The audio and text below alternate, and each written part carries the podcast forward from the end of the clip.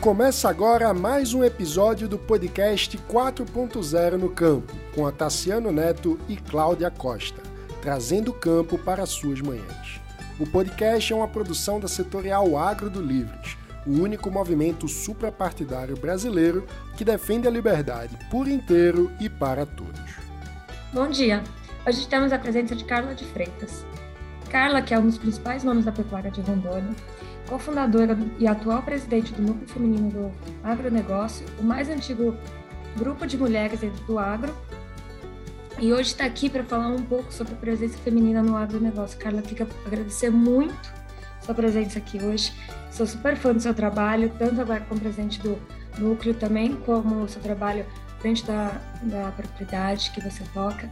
E eu queria que você contasse um pouco a sua história, é, quando você foi para Rondônia para assumir a gestão e a diferença que a diferença que você sente na liderança feminina dentro do agro naquele tempo e hoje em dia. É, eu que agradeço, Cláudia. É um prazer falar com uma jornalista, né? Com uma pessoa como você. A Cláudia é, é uma menina nossa, muitas notícias de você, Cláudia. Você está crescendo, isso é muito bacana. E principalmente uma mulher, né? Bom, Cláudia, é o seguinte: eu fui para Rondônia né, em 1980, é, só que antes eu já conhecia Rondônia, porque meu pai foi um dos pioneiros de lá. Eu acabei me mudando para lá em 80 e comecei a trabalhar em Rondônia no comércio. Na verdade, eu fui até hoje eu tenho um comércio, faz 40 anos, eu tenho uma rede de óticas e em, em 97 eu assumi a fazenda com a morte do meu pai. Era uma propriedade grande e eu comecei fazendo pecuária. E na época foi muito complicado, porque você vem de uma de uma gestão masculina, né, que meu pai já era um fazendeiro muito conhecido na região, e de repente uma moça, uma menina vai tocar problema sério. E ser mulher, né? Porque em 97 eram muito poucas mulheres que estavam à frente da gestão direta de propriedades. Então, eu, eu realmente posso te dizer que no começo foi complicado, principalmente para minha equipe, né? Essa transição que não foi feita, não foi feita com meu pai ali, colocando eu à frente dos negócios com ele. Foi uma ruptura da morte dele e a minha entrada. E depois, em, em 2011, meu filho entrou para trabalhar comigo, e a partir da entrada dele, a gente começa, sai só da pecuária e começa a fazer a integração lavoura-pecuária. O que eu vejo hoje, né, Cláudia, é que depois de todos esses anos, eu acho que houve um, uma grande expansão de mulheres à frente de negócios, né, da, do agro. E isso é uma coisa que eu senti, né? Essa diferença, porque eu tenho acompanhado bem de perto, né? E foi muito bom para o agro brasileiro, acho que foi muito bom para as mulheres, né? Porque, na verdade, as mulheres sempre tiveram um papel, mas ficavam ali escondidas, né? Não era muito aceito. E hoje está aí, as mulheres estão em todos os lugares, ah, nas faculdades que você vê do agro, mais da metade das mulheres, essas mulheres estão sendo colocadas, colocadas, conduzidas no mercado de trabalho, e isso eu acho que foi uma vitória, uma vitória feminina. Ah, super legal, Carla.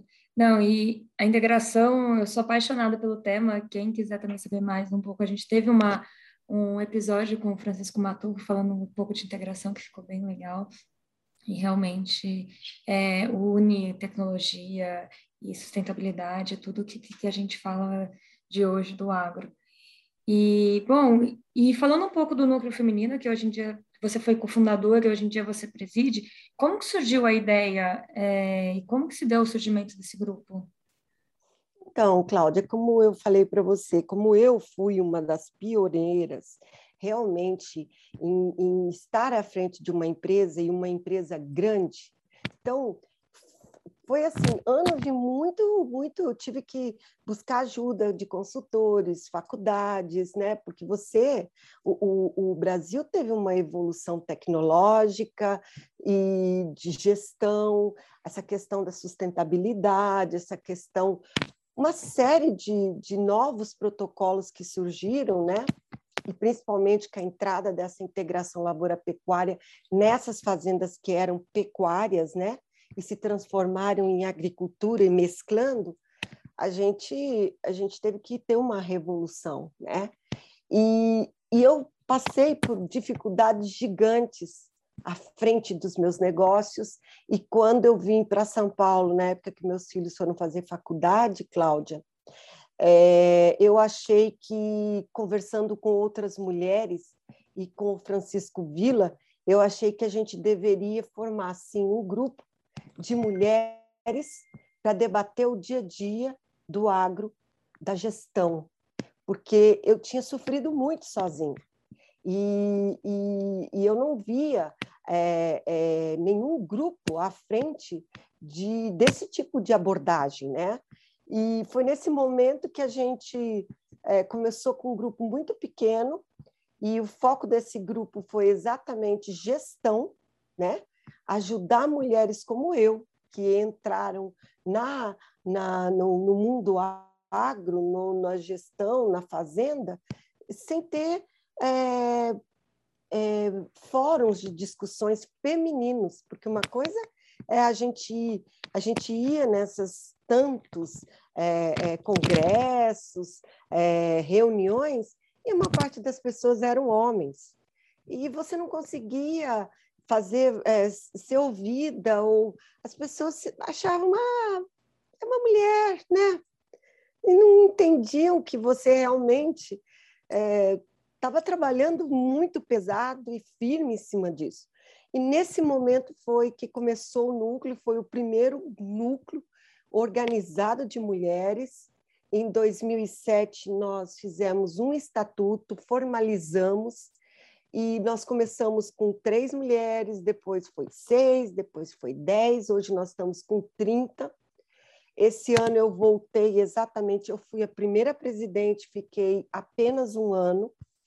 Aí houveram outras mulheres que foi muito interessante, que acabaram virando lideranças, né? como Carmen Pérez, como Teresa Vendramini, como a Maria Antonieta, como a própria Rosalu, a Silvia Morgulho, são mulheres é, de, que representam o setor e hoje estão colocadas em, em lugares estratégicos, porque eu acredito que a partir do momento que elas gerenciaram o núcleo, elas ganharam respeito e ficaram conhecidas, né? porque o núcleo, é, sempre desde que ele se formou, Cláudia, ele se formou é, dentro de, de associações, né? Nós começamos na Rural Brasileira, depois nós estamos hoje dentro da Fiesp, e, e sempre foi muito focado no que dizia sobre gestão. Tá? Então, é um núcleo que, que não tem nada assim social, nós não temos uh, uh, terceiro setor, a gente está focado exatamente em ajudar mulheres na gestão do seu dia a dia. Então, eu acho que é isso. Não, e vem fazendo um trabalho bem interessante, e é bem, acho, é interessante também, eu, ouvi você falando isso quando você começou, falando, ah, era é você, mais uma, duas, e hoje em dia, como você disse, tem tantas mulheres e cada vez mais presentes em, em cargos de liderança e liderando o agro, e cada vez mais surgindo é, à frente de negócios, tocando propriedades rurais e trazendo também um, uma nova visão para o nosso agro, né? que hoje em dia a gente fala tanto em sustentabilidade, tecnologia, desenvolvimento, e eu acho que tudo isso está muito, muito ligado. E o núcleo, ele promove, ajuda muito isso, né, promovendo até essas discussões que são de altíssimo, altíssimo nível, é, sobre discussões técnicas, discussões de gestão. E como você, você falou, surgiram grandes, realmente grandes lideranças É, duas com quem a gente já falou aqui, que foram dois papos super interessantes, que foi a Carmen Pérez e a Teca Vendramini, que também são duas mulheres que admiro muito. E dentro do núcleo tem outras mulheres também, que eu posso citar várias, você falou, a Maria Antonieta, a Letícia Jacinto, que também faz um trabalho super interessante, né, com de olho no material escolar, e, bom, entre tantas outras mulheres. E aí eu queria que você contasse um pouco é, o atual trabalho que vocês têm feito, falar um pouco do que o núcleo, núcleo tem feito e a importância exatamente da formação de novas líderes dentro do agronegócio. É, então, Cláudia, a gente fez essa reestruturação porque o núcleo se reúne uma vez por mês. Esse uma vez por mês, a gente chama pessoas é, que estejam com assuntos é, ligado ao momento, né? Como agora nós estamos com esse EIGS, né? Que, que nós vamos ter que trazer ano que vem para ser conversado, para ser discutido, toda essa questão é, da sustentabilidade. A gente tem assuntos que a gente quer entender estudar para poder aplicar no dia a dia das nossas fazendas. Só que, além disso, o grupo quer também, com essa nova estruturação que a gente fez, inclusive no nosso é, estatuto, a gente poder abrir para as redes sociais para que a gente possa inspirar. Porque, Cláudia, a gente não quer crescer muito, porque como, como a gente busca essa interação da troca de experiência que nós fazemos entre mulheres na gestão, a gente tem medo de perder essa comunicação que a gente tem hoje, que é tão rica. Então, o que, que a gente realmente quer? A gente quer colocar o núcleo nas redes sociais para que a gente possa mostrar os temas e assuntos que a gente está conversando todo mês. A gente quer fazer com que outros núcleos em outras regiões do, do, do Brasil sejam fundados, talvez espelhados nessa nossa experiência, né, para que a gente possa mostrar que isso dá certo, que se as mulheres têm essa necessidade seria interessante. Então, a gente precisa montar essa nova plataforma que eu acho que hoje, né, Cláudia, a gente está saindo, inclusive das fazendas, uh, a gente está entrando, na verdade, na tecnologia, muito. Então, hoje, a gente precisa atingir todos os pontos do Brasil para que essas mulheres tenham conhecimentos que existem pessoas e mulheres né, que estão ligadas ali com essas informações e a gente quer com que as pessoas venham até nós para que a gente possa irradiar toda essa informação. Então, e, e, essa questão da gente fazer essa liderança, Cláudia, é porque a gente você vê a, a Letícia mesmo, ela começou no núcleo como vice-presidente na minha gestão, e nesse mesmo tempo ela começou com de olho no material, que é, um, é, é realmente muito importante para hoje, formação das pessoas e conhecimento sobre como a gente trabalha. E, e ela está despontando, porque é, é importante que muitas pessoas estão olhando para ela com um olhar assim, puxa vida, que jovem, que, que bacana essa experiência. Como a Carmen Pérez mesmo, nesse congresso que nós vamos ter semana que vem, vai apresentar um trabalho dela muito inovador, que seria o marketing do dia a dia nosso dentro da fazenda, mas um marketing diferente. Nós não estamos nos defendendo, nós estamos mostrando o nosso trabalho de uma forma humana, uma forma com uma visão muito diferente. É um marketing voltado a sensibilizar mesmo o nosso trabalho, para que a gente possa ter o respeito da sociedade. Então, eu acho que são lideranças que estão despontando e que surgiram desse, dessa união das mulheres, né? dessa necessidade da gente mostrar o nosso trabalho, o nosso olhar para todas essas partes importantes do trabalho do, do agricultor brasileiro, e principalmente feminino, né? Então é isso, Cláudia. Não, é verdade. Não, queria te agradecer muito, te parabenizar pelo seu Sim. trabalho, tanto como produtora, tanto também como líder, é, que está ajudando a, a inspirar e a formar novas lideranças femininas.